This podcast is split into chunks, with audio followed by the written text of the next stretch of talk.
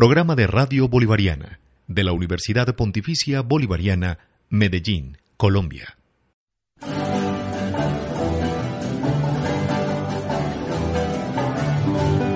En Radio Bolivariana presentamos Mensajes de Reflexión y Esperanza. Un espacio de diálogo para vivir el humanismo cristiano en el mundo actual, a cargo del Centro de Humanidades de la Universidad Pontificia Bolivariana.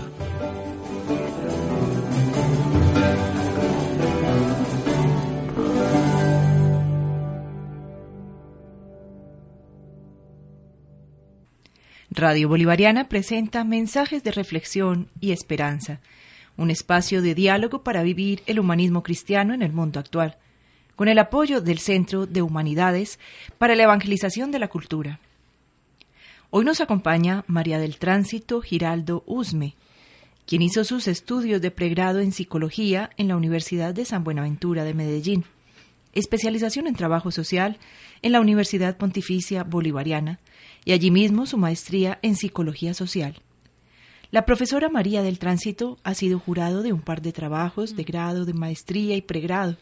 Es consultora de múltiples proyectos relacionados con la atención psicológica, terapia de pareja y terapia familiar sistémica, así como de intervención psicosocial.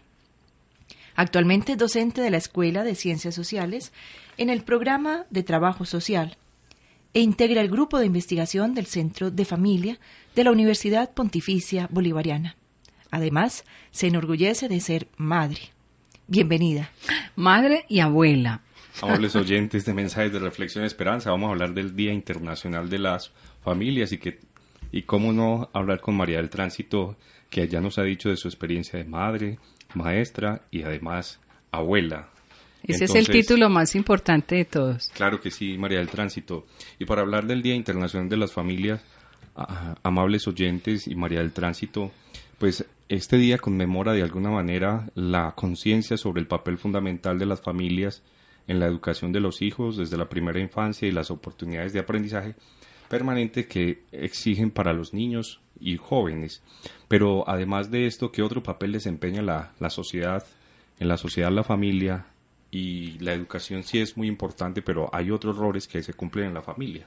Sí, precisamente eh, también como para dar cuenta del proceso de experiencia, realizo el programa de Pensemos en Familia, que muchos también de ustedes lo escuchan.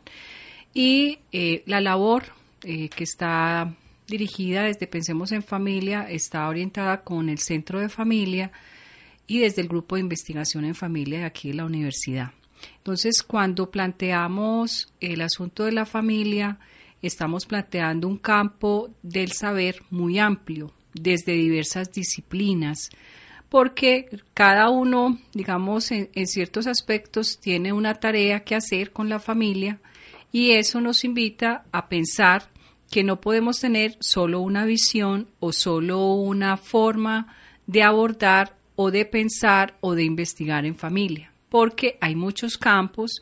En este caso, el religioso tiene un campo que muy importante frente al acompañamiento de la familia, las ciencias sociales, desde el ámbito jurídico, desde el ámbito antropológico, filosófico, educativo, ¿sí? Y eh, cuando hablamos de disciplinas, también entonces podemos ver que la familia se constituye en un grupo social de suma importancia porque está acompañando el proceso de crecimiento del ser humano y que ese ser humano pues va, ¿cuál es su responsabilidad? Ser un ser social, que esa es la invitación que precisamente nos está haciendo la UNESCO de que esa, ese papel que juega la familia tiene que ver con eh, formar seres sociales, seres para la sociedad. Pero cómo es esa formación, cómo es ese acompañamiento, cómo es esa educación y eh, tenemos ahí diversas situaciones que hacen que tengamos unas miradas también que queramos responsabilizar a la familia de todo lo que sucede en la sociedad, cuando ella es una, un grupo que también está dentro de un contexto eh, multidimensional y es un actor más dentro del proceso social. Sí, María del Tránsito. Entonces, eh, los aspectos, por ejemplo, de, de hacer de un hijo buen ciudadano, además de aprender, por ejemplo, un culto religioso, aprender otras formas de la educación, por ejemplo, una técnica para que puedan hacer algo en la vida. Muchas veces las personas, los niños aprenden de sus padres qué es lo que están haciendo en casa, entonces aprenden una técnica fácil de, de entender para ellos porque están imbuidos en ese ambiente. Entonces, la familia es algo más que la mera formación instructiva de y la familia es una cantidad de cosas. Sí, porque digamos que queremos también trasladar como el sentido de la familia a otros espacios. Y decimos la familia laboral, la familia educativa, la familia social, es que nos tratamos como una familia, precisamente porque es un nicho donde encontramos eh, respaldo emocional, donde encontramos formas de tramitar nuestros afectos, eh, donde nos enseñan a cómo tenemos que conversar, cómo tenemos que hablar, cuáles son las maneras de relacionarnos, ¿sí? Entonces, eh, la familia como formadora tiene un papel esencial y la familia, eh, digamos, como en el espacio público, juega también otro papel porque ella mm, regula los procesos eh, al interior de, de, su, de su dinámica interna y todo lo que pasa en esa familia va a redundar en el espacio público, ¿sí? Entonces, la manera como nos relacionemos va a incidir en el espacio público, porque como nosotros nos formemos ahí en esa familia eh, como seres sociales, también nos invita a que seamos seres sociales en lo público, pero muchas veces exigimos demasiado a la familia, pero el Estado también tiene un papel para acompañar a las familias. En ese caso, ya que usted menciona el Estado, pues cuál es la mirada por parte del Estado a esas dinámicas de familia.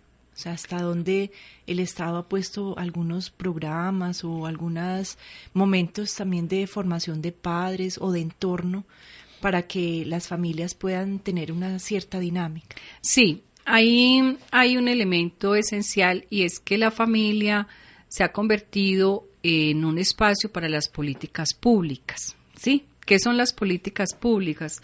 Son aquellas que quieren dar respuestas a las necesidades o problemáticas sociales que ya se convierten en un asunto de salubridad, por decir algo. Eh, tenemos una problemática muy fuerte como es la violencia intrafamiliar. Entonces ya el Estado tiene que empezar a regular que eh, no es natural que entre las personas al interior de la familia se golpeen, se violenten y se ocasionen daño. Eso en otra época era la usanza. Sí, pues eso es normal. Resulta que no es normal, es un delito.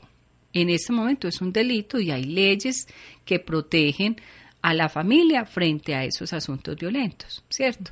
Entonces, hay políticas públicas, en este caso que estamos pues como hablando del Día Internacional de la Familia, tenemos que dar cuenta de la política pública de eh, la ley de protección a la familia, que es la ley 1361, ¿sí?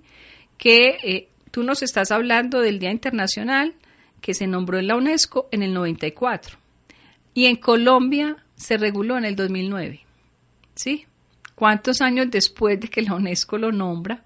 Entonces, miren cómo ciertas políticas internacionales llegan al país después de 20 o 30 años que pues posiblemente si hubiesen llegado antes hubieran tenido otros efectos. Entonces, en este caso tenemos la ley 1361 que eh, tiene como objeto fortalecer y garantizar el desarrollo integral de la familia como un núcleo fundamental de la sociedad y asimismo establecer las disposiciones para que esa política pública se cumpla. Y está basada en el núcleo fundamental de la sociedad precisamente desde la Constitución del 91. Más sin embargo, como han habido tantos cambios, la legislación también ha cambiado y se ha adaptado a los procesos de transformación de la familia.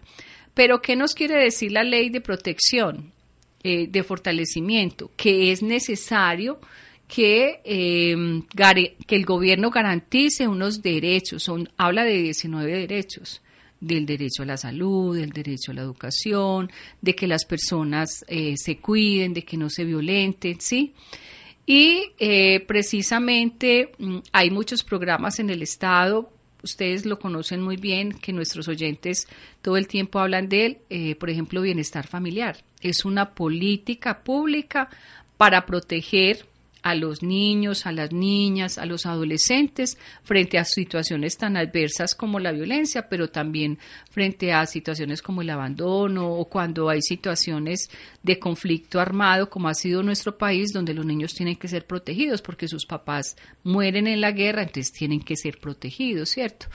Hay políticas en torno a la seguridad alimentaria, en torno a la protección de los niños, tenemos la ley 1098. Eh, Tenemos los niños, las niñas y los adolescentes, ¿cierto? Entonces, en la medida que van surgiendo situaciones complejas, el Estado, el Estado va dando respuestas, pero cada vez las situaciones sociales desbordan las políticas públicas. ¿Por qué? Porque estamos en un país donde hay situaciones de injusticia social, de inequidad, donde no hay acceso al empleo, donde no hay acceso, todo el mundo no tenemos acceso a la educación, ¿sí?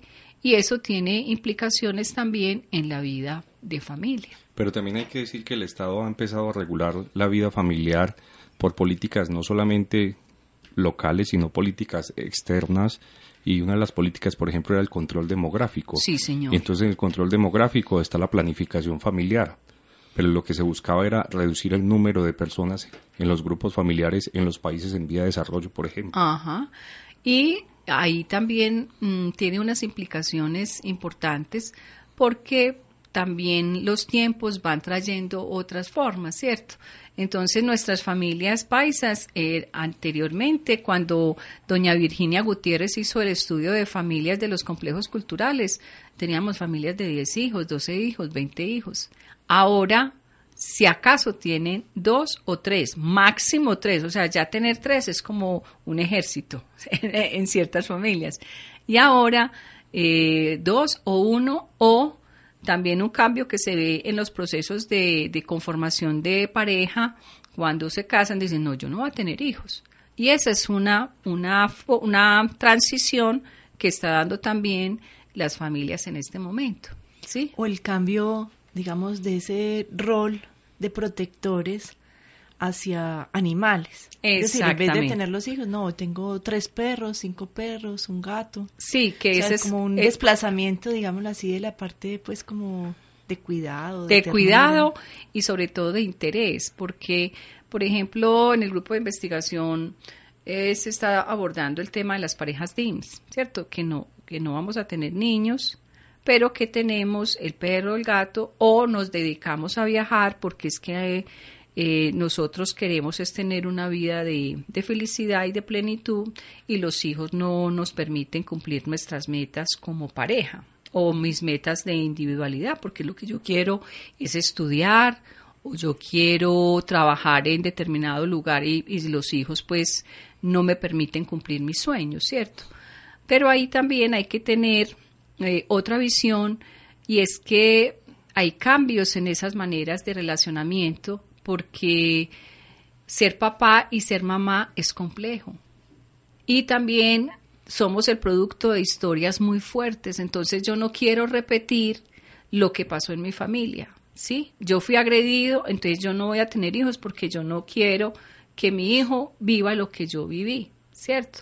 Entonces no es solamente mirar que a veces no es que no queramos tener hijos, es que hemos tenido historias tan duras, tan difíciles, tan complejas, que yo no quiero que los niños vivan lo que yo viví, ¿sí?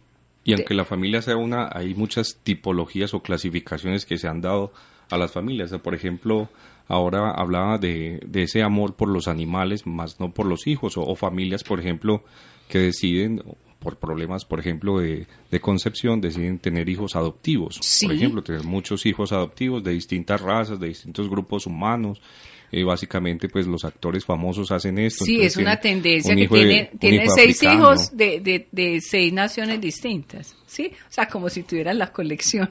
Y como si el mundo estuviera representado ahí eh, en esos en esos jóvenes que, que ellos están empezando a criar, pero la crianza va más allá de sí, tener el capital, por ejemplo. Por ejemplo, tú nos pones a pensar cómo se conforma la familia, ¿cierto? Por, por esos lazos precisamente del matrimonio o de la unión, pero también los hijos vienen por adopción. Y, por ejemplo, eh, en nuestras modalidades, que es muy típico de aquí en Antioquia, el hijo de crianza, que fue de un familiar, que es también otra, otra forma ahora precisamente por todos estos procesos del conflicto que el niño quedó mm, huérfano, entonces uno de los familiares lo asume y se asume como un hijo de crianza, ¿cierto? Porque la familia, pues uno de los papeles es ser red de apoyo frente a la adversidad. Cuando logramos ser red de apoyo, ¿cierto? Pero como a veces las, eh, los grupos familiares son tan reducidos, a veces no se alcanza a tener la red de apoyo. Y por eso entra la institución a suplir lo que las familias no pueden hacer o no están en capacidad de hacer. ¿Por qué? Porque tenemos familias también que tienen unas situaciones muy complejas económicas, educativas, eh, de otras condiciones que no les permiten acompañar a sus hijos, ¿cierto?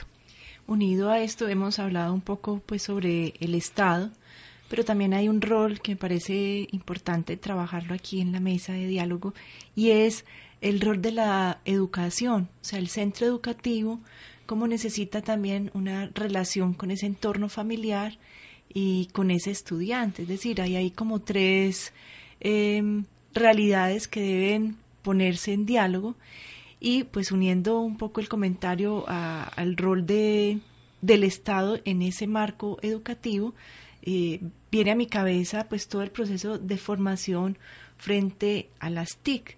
O sea, cómo el ministerio también ha hecho un esfuerzo por acercar a los padres de familia y al colegio o a la escuela en función de esos nuevos entornos. Sí. ¿Qué tenemos para decir, por ejemplo, de esas bueno, otras Ahí hay un tema maravilloso, que es el tema de la relación familia y escuela, ¿cierto? Familia, escuela, estudiante. Esa es la triada, ¿cierto? Pero esa triada, ¿cómo se pone a conversar?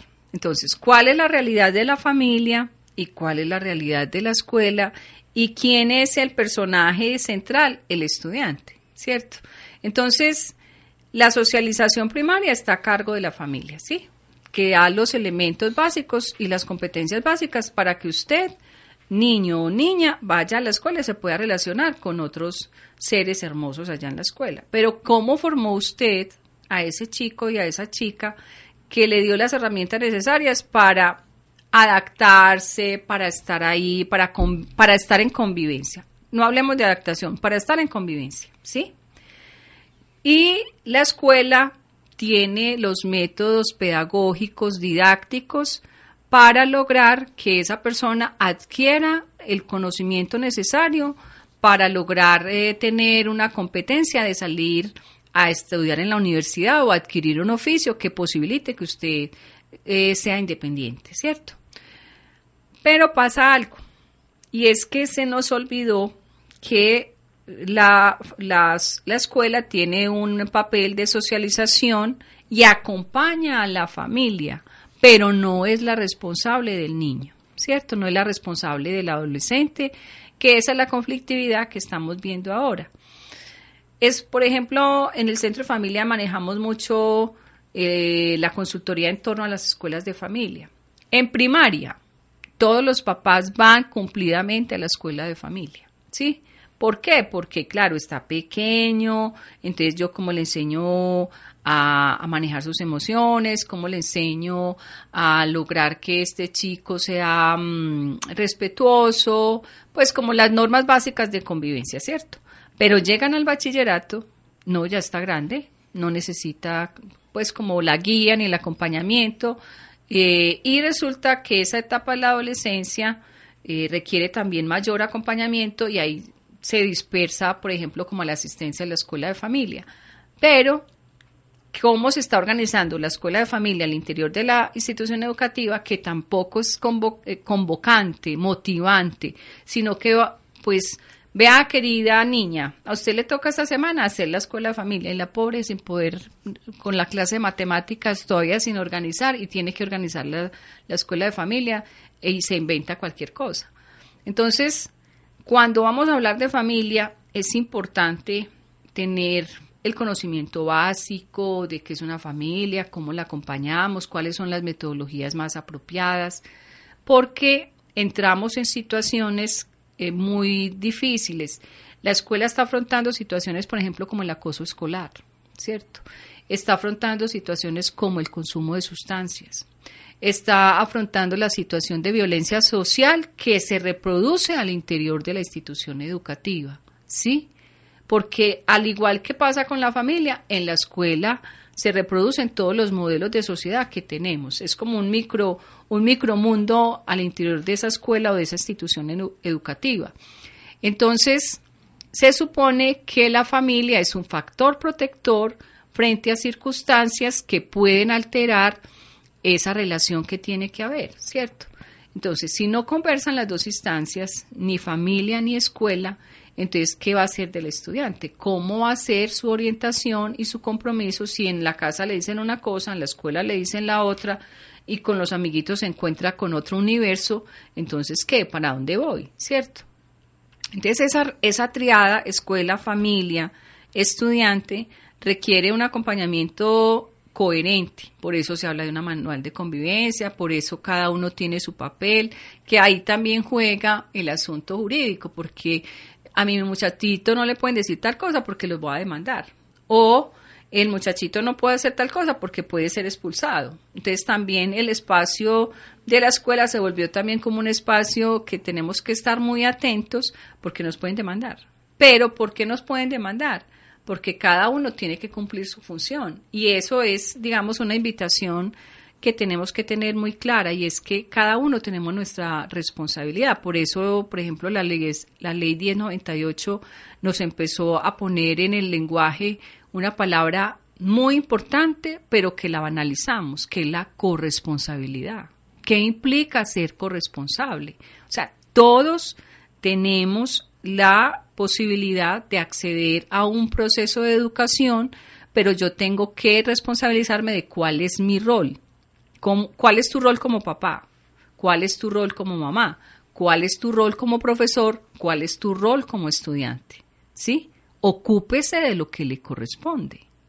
Pero a veces distorsionamos, confundimos y queremos que el otro haga por el otro, ¿no? Ocúpese de su rol, ocúpese de su función, que precisamente eh, esa es como la invitación también de esta semana del Día Internacional de la Familia, que es el 15 de mayo. Por favor, cuidémonos.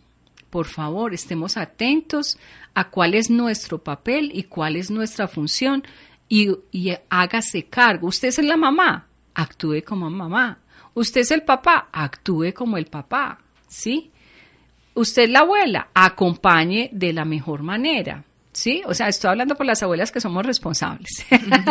claro que sí, pero para lograr que, esos ciudadanos que sean productivos, esto es según la, UNESCO, obviamente para, para lograr ciudadanos productivos, solidarios y, con sentido del bien común, que ese es el logro universal pues de la, de la familia y lo que se aspiran las familias, además de eso y, y del sustento económico y emocional, ¿qué le puede brindar la familia o qué se puede hacer por la familia? Vea, eh, aquí trabajando, nosotros hacemos parte de la universidad de la Mesa Departamental de Familias, ¿cierto? Que es la mesa que está encargada de liderar todo el proceso de crear la política pública de familia en Antioquia. ¿Sí? Y ahí están las universidades, están los diferentes municipios del departamento representados en, en, varias personas, en varias instituciones, ONGs, organizaciones de base, donde todos construimos en torno a eh, lo que puede ser lo mejor para Antioquia, ¿cierto? ¿Y qué es lo mejor para Antioquia? Es entender que las familias somos distintas, ¿sí? Pero que también tenemos unos derechos y que hay que garantizar esos derechos y que hay que trabajar por fortalecerlos, que eso es lo que está haciendo el Estado, ¿cierto?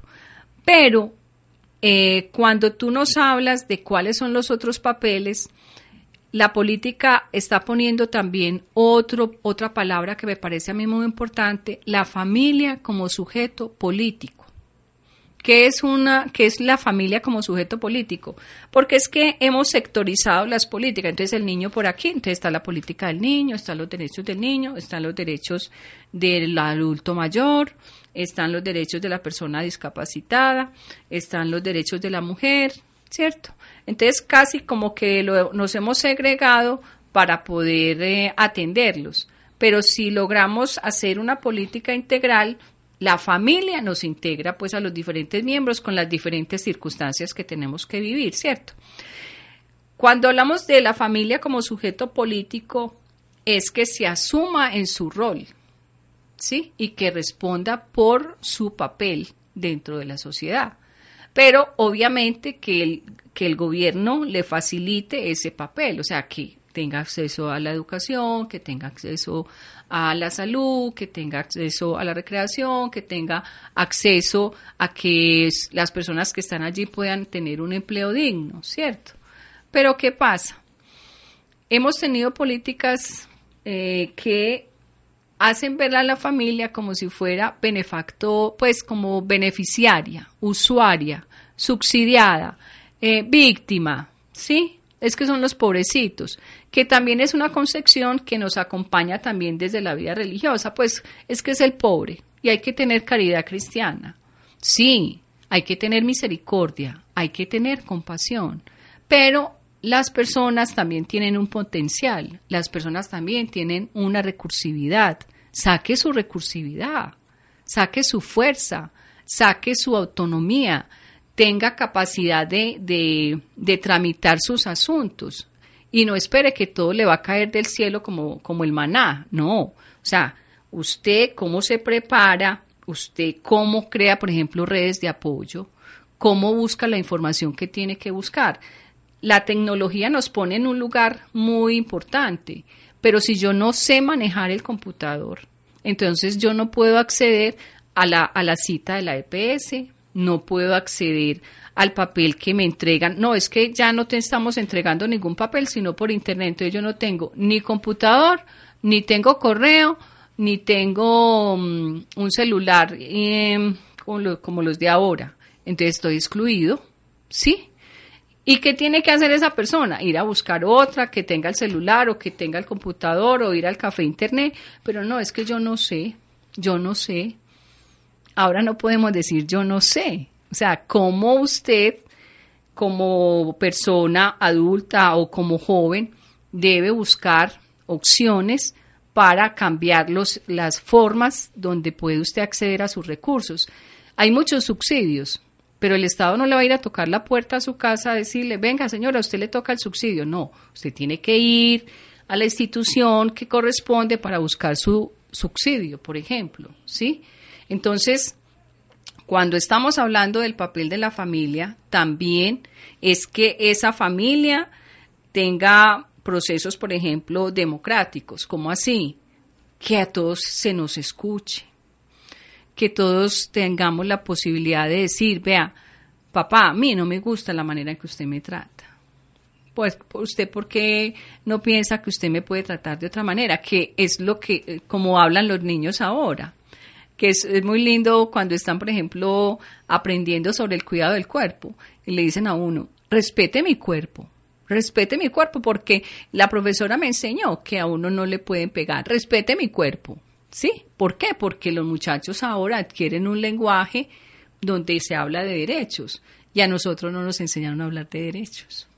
Pero parece un contrasentido que, por un lado, existan muchos derechos individuales, como la atomización que, que usted acaba de nombrar, eh, profesora María del Tránsito, y es que hay unos derechos del adulto mayor, unos derechos de que tienen, por ejemplo, los niños, unos derechos de la mujer, unos de, bueno, todos tenemos derechos, pues, y hay leyes y hay normas para eso. Pero lo que es curioso es que cuando se responde en sociedad es por familia, no es por un individuo, sino por toda la familia. Y eso es lo curioso de esa atomización que sufre la vida política, porque la política es la relación de todos. Es de la relación de todos y es la concertación y es la búsqueda, eh, pero reflexiva frente al bien común, ¿sí? O sea, no es buscar, es que yo tengo derecho y usted tiene la obligación de darme. No, señor. ¿Usted qué está haciendo también para ser sujeto de derechos? o para ser familia de derechos. O sea, cómo está usted también generando, produciendo elementos de reflexión y, y póngase a pensar, mire, le voy a poner, vamos a seguir con el ejemplo de la violencia porque precisamente es la estadística más alta en problemática social, ¿cierto? Tenemos todos los recursos. Tenemos mm, en el municipio hay varios programas, por ejemplo Medellín Solidaria, está la oficina pues de la eh, lo que es la Secretaría de Bienestar Social y Familia, que tiene diversos programas de atención, ¿cierto? Y usted no va a ningún programa. A usted le invitan por la radio, a usted lo invitan por la televisión. En la Junta de Acción Comunal está eh, el papelito colgado. Eh, pasan por la casa eh, haciendo el megáfono, veas, lo estábamos invitando a un taller de tal parte, por favor asista, tal cosa. Y se queda en su casa. Ah, no, es que yo no tengo nada que hacer. Pues no, es que nosotros vivimos así. O sea, es que nos tenemos que tratar así fuerte para que los hijos entiendan. Y el municipio, por ejemplo, eh, eh, ahora está trabajando mucho el trabajo de las pautas de crianza con el programa Tejiendo Redes, que es un programa bellísimo sobre la crianza positiva. Es gratuito. Vaya a ver cuántas personas vayan al taller y lo, y lo llevan a todos los jardines y lo llevan a todas las escuelas. No, es que yo no tengo tiempo, yo tengo que trabajar. Sí, usted tiene que trabajar porque obviamente si no garantizamos nuestras condiciones mínimas, pues no podemos actuar. Pero digamos que nos acostumbramos a que nos den, pero nosotros no damos. Y ese es el sujeto político. Usted debe dar de tal manera que también se responsabilice frente a su vida y frente a la vida de su familia. Entonces, ocúpese de lo que tiene, de lo que se tiene que ocupar. Si tiene esta situación, busque ayuda pero no espere a que el otro va a venir a tocarle a la puerta y le dice, ve, aquí tengo la ayuda. Como dice, eh, ayúdate que yo te ayudaré, pero busque los recursos. Y si está enfermo, llame a una vecina. Y si, y si tiene mucha confianza en su sacerdote, pregúntele a su sacerdote. Pero el silencio, el aislamiento, la apatía no es la manera de ser sujeto político. De todas maneras, eh, poniendo pues atención a todo este diálogo, hay de alguna forma pues como una radiografía del colombiano. Sí. ¿En qué sentido? Eh, para los derechos, eso sí los tenemos fresquitos, este es mi derecho, este es el derecho, este pero en el momento en el que ya uno habla, bueno, y los deberes, ¿sí? El manual de convivencia, a veces es más largo la cantidad de páginas de los derechos que los deberes. Eh, y eso se ha llevado también pues a, a, las unidades residenciales, a poder hacer un manual de convivencia que, que, nos entendamos los vecinos, en fin. Pero cuando uno revisa, vuelve y aparece. O sea, todo está muy bien cuando es para reclamar los derechos, pero cuando uno le llama la atención, por ejemplo, en el vecindario, pues por el tipo de... O sea, usted es responsable de su mascota, pero mire lo que está pasando. Y son mis deberes como propietario de, del animalito o cuidador de ese animalito, entonces ahí sí me altero. Yo creo que ahí hay un reflejo de un asunto que es complejo, que es de, digamos, de coyuntura del colombiano, que tenemos un listado larguísimo eh, para sacar en cara a qué tengo derecho, pero se nos olvida que como ciudadanos también tenemos unos deberes. Usted habla ahorita de los roles, o sea, si cada uno asume su rol a cabalidad, con compromiso, eh, con convicción, incluso más allá de, de, la sanción o del o de la el llamado de atención, sino por la convicción de, eh, de la presencia y el buen desarrollo pues de, de, ese papel que me corresponde, pues entonces las cosas serían distintas. Entonces sí creo que es como un, un reflejo de muchos de los comportamientos colombianos, ¿cierto? Sí, de todas maneras la, la, familia, como se ha dicho, pues tradicionalmente es pues la célula de la sociedad y como célula de la sociedad nada hay ajeno a la familia que no pase en la sociedad. Uno podría interpretarlo de esa manera. Eh, lo que sucede en la familia sucede en los otros grupos humanos que, que están integrándose en, la sociedad. Ahí está la mirada pues sociológica, o sea, la familia es el espacio micro, ¿sí? y tiene una relación con esa comunidad que es lo meso y después está lo macrosocial, o sea, cómo todo esto se refleja después en la estructura. Pero entonces sí lo que tú estabas diciendo es muy importante de la responsabilidad y de quiénes somos los colombianos y es precisamente un llamado al asunto de la ética, o sea, cómo respondo por mis actos, ¿cierto? Cómo eh, yo no actúo de manera irreflexiva, de manera impulsiva, de manera, mm, eh, ¿cómo decirlo?, egoísta, individualista, sino que logro poner en consideración que mis actos tienen unas consecuencias, ¿sí? Y que precisamente, miren, una cosa tan particular, vamos a celebrar el Día de la Madre. Y es el día donde más violencia, hay. O sea, por favor, familias, o sea, ¿qué estamos haciendo en la casa si se supone que le queremos hacer un homenaje a esas mamás bellas y la ponemos a sufrir ese día más que todos los días? Pues no es como injusto, pues, o sea, como de sentido común, pues uno pensaría, es el homenaje a la mamá y hay que brindarle lo más bonito y lo más especial que tenemos como personas y vamos a hacer la pelea ya delante de la mamá. Qué vergüenza, ¿no? Pero eso no sucede el Día del Padre tampoco. Por eso. Es un miembro de la familia muy importante. Entonces, siempre se, se crea que un lazo, pues, que, que está unido ahí a la, a la vida familiar y todo surge a partir de lo que unos autores llaman la raíz matriarcal o, matricial, pues llaman otros más, o matrilineal, pues llaman algunos a eso. Entonces, Pero eh, ese es el fundamento, pues, de, de, la vida. Recuerda que estamos en el complejo andino, según doña Virginia Gutiérrez, ¿cierto? Claro que sí. Y aquí la madre es la que ocupa el lugar primordial, mientras, por ejemplo, en los Santanderes, el papá es el que manda y es el Señor y, mejor dicho, no hay nadie más que diga nada. En cambio aquí nosotras somos las guapas. bueno, aquí tenemos presencia de papá y mamá y abuela, así que... Es difícil, pues, por de alguna manera encontrar una, un equilibrio sano frente, frente a esas situaciones. Pero, pero, pero, sabes, Gabriel, es precisamente por los roles, ¿cierto? Y es la cultura. Volvemos a la cultura. ¿Qué nos ha enseñado la cultura? ¿Cuál es la usanza? ¿Cuáles son las costumbres? ¿Cómo son las formas? Pero entonces son roles muy tradicionales, muy cerrados y poco flexibles. Pero resulta que ahorita tenemos que hablar otros lenguajes porque tenemos otros recursos. Antes no los teníamos. No teníamos, por ejemplo, investigaciones sobre familia. No teníamos la, eh, la llamada 123. Pues pasaba algo en la casa y ya pasó porque no había manera de pedir ayuda, ¿cierto? A eso me refiero. Es que hemos tenido cambios, hemos tenido transformaciones y nuestras mentalidades siguen en el siglo XV. ¿Cuándo vamos a dar el salto?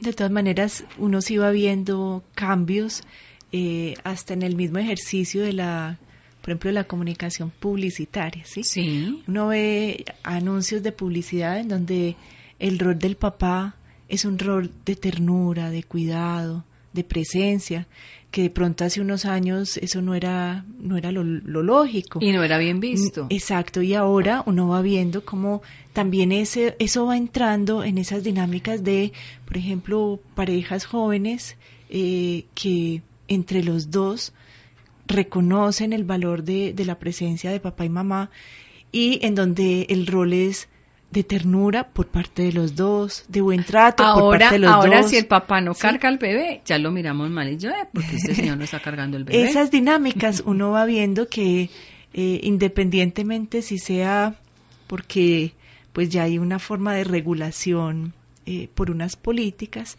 o bien porque la sociedad también va haciendo reflexión sobre ese ejercicio de maternidad y paternidad y responsabilidad sobre esa crianza, yo creo que en eso hemos ganado. Eh, y lo digo, pues yo soy publicista y por eso traigo el ejemplo del ejercicio de la publicidad, porque ya no es la mamá la que cambia el pañal, sino que podemos ver anuncios en donde o está la mamá o está el papá. O sea, se comparte esa responsabilidad, no se, se entrega toda la digamos la situación de crianza a solo la mamá, sino no, mire, esto es de parte y parte. Es que esos son los cambios. Por ejemplo, eh, cuál es el llamado del, del papel de la familia a cuidar. ¿Y quiénes tenemos que cuidar? Los que estamos dentro de la familia. Si está el papá, si está la mamá, si están los hijos, si está la abuela, si está el tío, si está el primo, si está el vecino. Todos cuidamos. Si está un niño en la calle, todos cuidamos, ¿sí? Pero no es que esté el hijo de la vecina y eh, eh, pues eso es problema de la vecina, no, el niño está en la calle, está en la vecindad y los vecinos también como cuidan, que es un mensaje muy bello que tiene, por ejemplo, Buen Comienzo sobre la comunidad protectora, ¿sí? Porque es que, mm, ¿cuál es la relación que tenemos con los niños?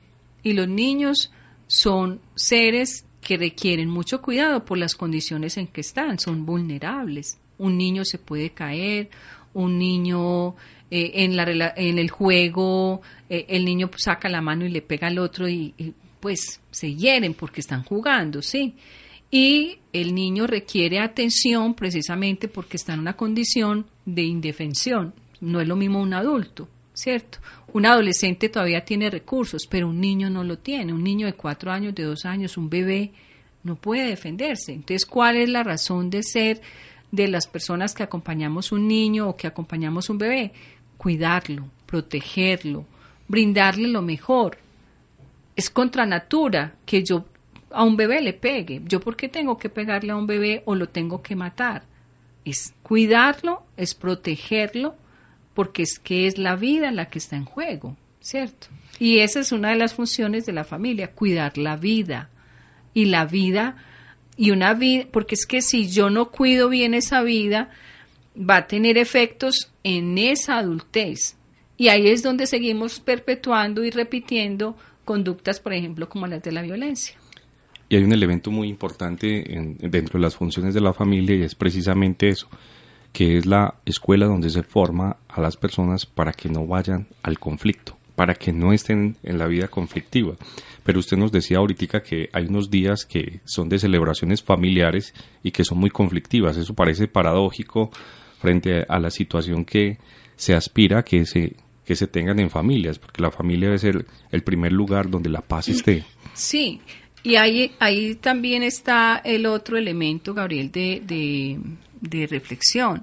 No queremos decir que es que todos los días nos tenemos que dar piquitos. Pues si somos amorositos y melositos y, mi amor y mi tesoro, en la familia hay conflicto. Pero ¿cómo tramita usted el conflicto? Usted no tiene que tramitar el conflicto a través de golpes. Por eso uno aprende a hablar. Usted no habla cuando está enojado, ni entra a concertar cuando está enojado porque usted tiene la cabeza caliente y cuando dos personas tienen la cabeza caliente, como les digo yo a mis estudiantes, no hay manera de hablar. Pero si usted espera otro rato a que el otro se calme, venga, vení, hablemos a ver esto de otra manera, ¿cierto? Pero no, llegamos y nos enfrascamos en una disputa y en una discusión que termina en una situación compleja, ¿cierto? Entonces, yo puedo tener conflictos en la familia y todos los días los tenemos. Pues miren, una cosa tan sencilla, lo que hablamos ahorita en la escuela. ¿Qué colegio vamos a elegir para el niño? ¿Cuál? No, donde yo estudié, de donde yo salí es el mejor, dice la señora. Pero el señor también dice, no, pero ¿cómo así? ¿Dónde están los hermanitos de fulanito de tal? Y se vuelve un problema la elección del colegio del, del niño. Pero venga, busquemos, venga, analicemos cuál nos queda más cerquita, eh, no, pero es que yo quiero que sea religión, no, pero es que yo quiero que sea laico, no, pero es que yo quiero que tenga inglés, no, pero es que yo quiero que, que tenga una pedagogía alternativa, yo no quiero educación tradicional. Y ya, eso es un conflicto. Pero que si yo no negocio, si yo no argumento, no tramito bien ese conflicto. Entonces, en la familia es posible el conflicto, es posible que tengamos problemas, es posible que tengamos crisis, pero apréndalas a manejar de manera que todos tengamos oportunidad de resolverlo, no que yo imponga la decisión o la manera de ver el mundo, ¿sí? Porque es que eh, para una persona de 50 años el mundo es de una manera, para una persona de 80 el mundo es de una manera, para uno de 10 es de otra manera y para uno de 20 sí que es de otra manera. Entonces, ¿cómo conciliamos esas visiones del mundo de tal manera que podamos vivir en, pues, no en santa paz, pero sí al menos en armonía y en respeto? Ahí en una familia, eh, según lo que ya hemos venido hablando, pues se encuentran generaciones distintas, ¿cierto? Usted ya lo ha dicho eh, está la abuela, están los tíos, está el hermanito que es mayor y que puede estar por sus 15 años. En fin, hay unas dinámicas y una composición de familia eh, en donde hay generaciones con una forma de concepción de la realidad y, del pensamiento pues diferente. ¿Cómo se manifiestan las relaciones intergeneracionales en la familia? ¿Qué rol tiene, por ejemplo, el adulto mayor eh, en ese puesto de la familia? ¿Está integrado? ¿Está alejado? ¿Y por qué es tan importante, por ejemplo, los abuelos, ya que usted también eh, está en ese papel tan importante? Yo hoy estoy muy creída porque eso de ser abuela es muy bueno. Bueno, el asunto es el siguiente, muchachos, que ese es el otro papel tan importante que juega la familia y es crear el vínculo, fortalecer el vínculo, que es lo que nos une, ¿cierto? Ese es el lazo afectivo que donde vos estés siempre querés mantener. Así vamos a la China yo añoro el vínculo de mi familia, ¿cierto? Añoro ese espacio que me da, que me brinda protección, que me brinda afecto, que me brinda cosas muy positivas, pero eh, resulta que ese vínculo yo lo voy fortaleciendo a medida que vamos creciendo, ¿cierto? ¿Por qué son tan importantes las buenas relaciones en la familia? ¿Por qué es tan importante cumplir los roles que tenemos que cumplir? Porque ese hijo me va a respetar y me va a amar, ¿sí? y ese muchacho va a crecer. Entonces, ¿cómo es esa relación entre esos papás y esos hijos que ese hijo, cuando yo esté mayor, me va a acompañar? ¿Sí? O sea, ¿cuál es el tipo de relación que yo he establecido en mi familia? ¿Cuál es el vínculo? ¿Cuál es ese tipo de vínculo? Si es un vínculo fuerte, si es un vínculo distante, si es un vínculo conflictivo, si es un vínculo ausente. Ese papá estuvo ahí todo el tiempo, esa mamá estuvo ahí todo el tiempo. Entonces se enfermó y venga, pues cuídenme. Por eso, cuando uno se pregunta qué papel juega el, el adulto mayor, hay que preguntar cuál fue la historia que tuvo ese adulto en esa familia, que esa familia o lo quiere o lo respeta y lo valora y lo cuida como su tesoro, o qué pena papá, pero aquí no hay espacio para usted. Entonces, ahí también tenemos que hacer esa pregunta, ¿cierto? Y que es una problemática ahorita de salud pública, ¿por qué las personas mayores están siendo expulsadas desde los hogares aquí en Medellín? Y les doy otro dato. Somos la tercera ciudad en Latinoamérica con mayor población de adulto mayor. Y no nos vamos lejos. Miren todos los centros que hay de cuidado del adulto mayor aquí en Laureles. En cada cuadro hay una, hay una casa de, cuidado del adulto mayor. Entonces, ¿qué pasó en esa familia? Que sí, venga abuelo, yo lo cuido y yo lo quiero y, y todos están eh, de alguna manera acompañando y cobijando y protegiendo a ese adulto. Pero ¿qué pasó en otras familias? Que al adulto lo expulsaron, lo sacaron, y lo tratan como si fuera, pues, eh, no, no, mejor váyase para el centro gerontológico porque es que aquí no tenemos tiempo para cuidarlo. Y mejor vamos a pagar para que usted esté allá en ese centro. Entonces, ¿cuáles fueron esas relaciones? ¿Cuáles fueron esos vínculos?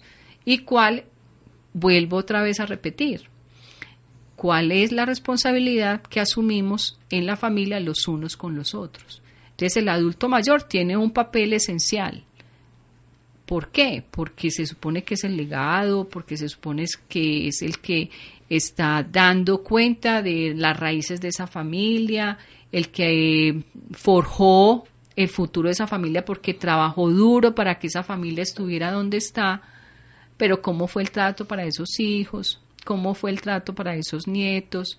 Sí, fue muy buen trabajador, muy responsable, pero así, un hombre absolutamente eh, generoso, pero no estableció vínculos. No hablaba con nadie, eh, todo el tiempo vivía de mal carácter, nadie se le podía arrimar y después, a ver, ¿cuál fue el vínculo, cierto?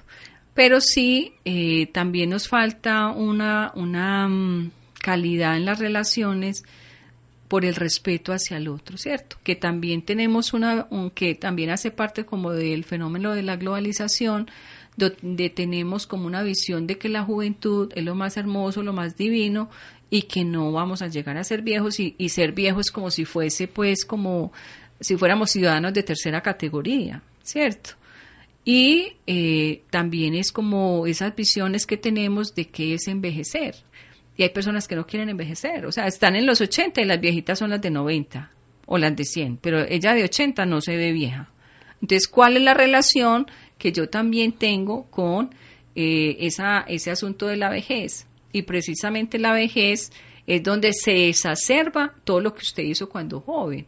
¿Cuál fue su estilo de vida? ¿Sí? Usted se cuidó, usted fue al médico, usted hizo, eh, se alimentó de una manera que lograra que su vida tuviera una condición de vida, eh, digamos, hay patologías que están en la genética, ¿sí? Pero hay patologías que las adquirimos porque somos totalmente negligentes con nuestro cuidado, con, con nuestro cuerpo y con, y con nuestra salud. Nunca vamos al médico nunca nos hacemos un examen. Y cuando ya nos dio el yello es porque ya estamos graves. Entonces, también, ¿qué haces tú por ti mismo? ¿Cómo es el cuidado de sí? Que ese término me parece tan hermoso que ustedes lo manejan más que yo en, filosofía, pero es la responsabilidad por tener un estilo de vida de tal manera que cuando yo llegue al adulto mayor, pues tenga alientos para llegar, ¿cierto? Y ahora ya no nos morimos a los 50 como nos moríamos antes, que, que prácticamente ese era como el, el, nivel de vida. Ahora tenemos muchos ciudadanos que tienen 100 años, ¿sí? Pero ¿por qué? ¿Por qué llegan allá? En una condición que, a ver, ¿qué fue lo que yo hice conmigo misma y qué hice con mis relaciones de familia para lograr tener una vejez con plenitud? Escuchándolo a ustedes se me viene a la cabeza un montón de cosas. La, la primera y, y en la última parte es que precisamente los avances de la, del mundo de la medicina han permitido que nosotros podamos vivir mucho más tiempo. Claro. Esto no lo digo yo, esto lo dice uno de los autores que, antes nos moríamos de una gripa. Uno de los autores que, que es más tradicional hoy, eh, que es Yuval Harari. Entonces, por allá en uno de sus textos habla de precisamente de eso. Pero cuando hace relación a, la pregunta que hace la profesora Caterine de, de la forma intergeneracional, eh, uno podría pensar dentro de la dentro del realismo político y básicamente la idea eh, que se tiene de Maquiavelo y es que precisamente unos preferían ser temidos que amados. Entonces algunos padres en el pasado preferían que sus hijos les tuvieran temor a ser amados. Posiblemente nosotros estemos en una sociedad donde los hijos son más amados, pero nosotros somos menos temidos por ellos. Entonces eso genera algún tipo de dificultad. Y por eso podría responder a, la pregunta que, se está haciendo allí, que, es de alguna manera, es por qué unos están eh, en los centros gerontológicos, en los hogares gerontológicos y otros están en sus hogares.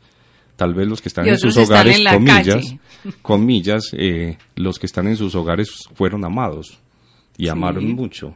Pero nadie niega que la forma que aprendieron en el pasado los que fueron temidos también era una forma de amor.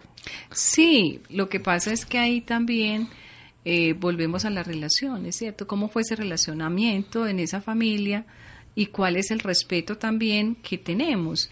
Porque tú bien lo dices, ahora los hijos son muy amados y son tan amados que criamos tiranos, ¿sí? Entonces, como dice el dicho, cría cuervos y te sacarán los ojos. Entonces no ven la hora de que el papá se muera para quedar con la herencia, ¿sí? porque tenemos también ese tipo de relaciones, ¿cierto? Entonces, mm, digamos que el trabajo con la familia, el acompañamiento con la familia, la educación con los hijos, la relación con los adultos mayores, está mediado precisamente por la forma en que yo me relaciono. Si es una relación que posibilita el crecimiento o es una relación que posibilita malestar, eh, angustia, tensión, eh, conflicto. Como bien lo dice, lo dije ahora, nosotros tenemos derecho al conflicto y pues donde hay personas hay conflicto, pero ¿cómo lo medias? ¿Cómo lo tramitas? ¿Cómo lo sanas? Hay asuntos, por ejemplo, de, papás que nunca perdonaron a sus hijos o sus hijos nunca perdonaron a sus adultos.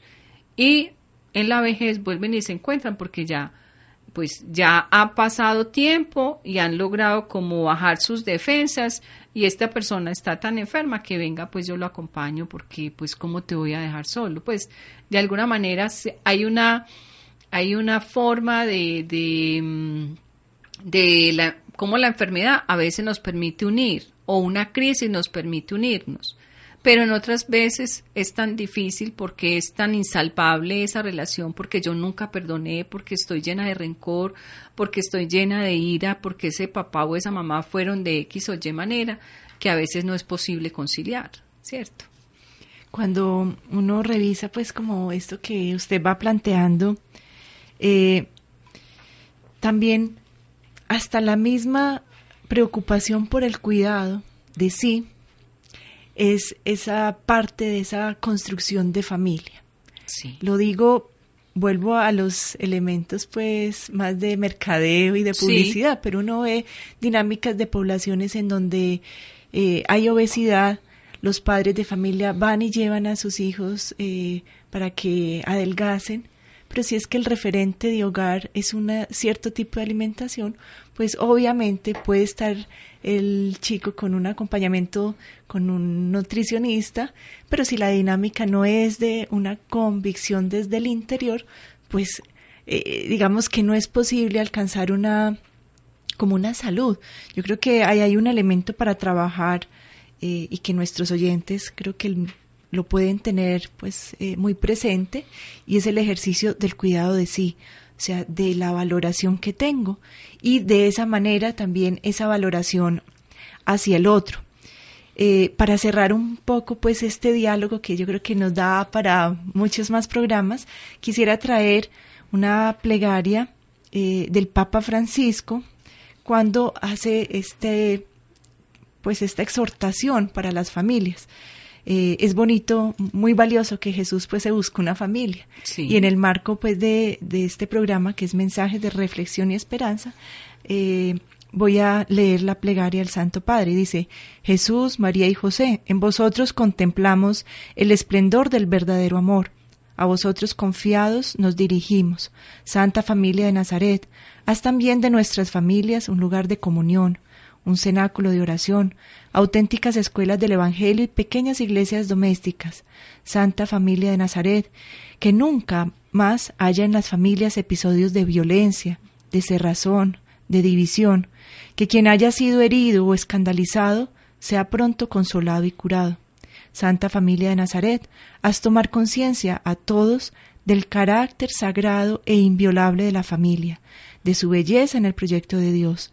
Jesús, María y José, escuchad, acoged nuestra súplica. Amén. Con esto creo que el Papa nos ayuda pues a tener presente el valor y la riqueza de la familia, que breguemos a construir no desde la violencia, desde el maltrato, desde la exclusión, sino al contrario, confiados en, en esa riqueza de la diferencia, de la diferencia generacional y pues es todo un reto para seguir.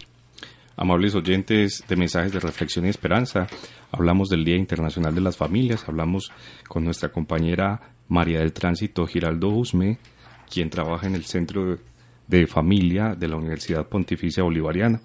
Agradecemos la asistencia técnica de Edison Andrés Sierra.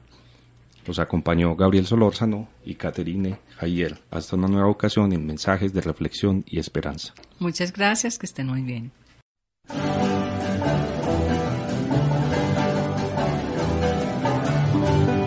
En Radio Bolivariana presentamos Mensajes de Reflexión y Esperanza, un espacio de diálogo para vivir el humanismo cristiano en el mundo actual, a cargo del Centro de Humanidades de la Universidad Pontificia Bolivariana.